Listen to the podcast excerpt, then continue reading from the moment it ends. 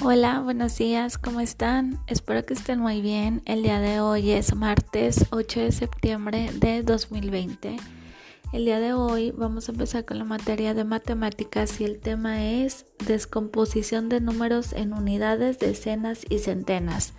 Recuerda que una unidad son del 1 al 9. Una decena es cuando ya tenemos 10 cosas y una centena es a partir de 100. Entonces, ahora que ya recordaste eso, puedes responder tu actividad del cuadernillo. La indicación es encierra en un, en un círculo lo que se te pida.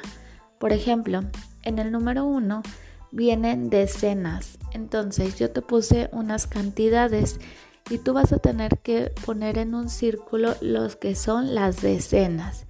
Y de esa manera lo vas a hacer igual con las centenas y las unidades.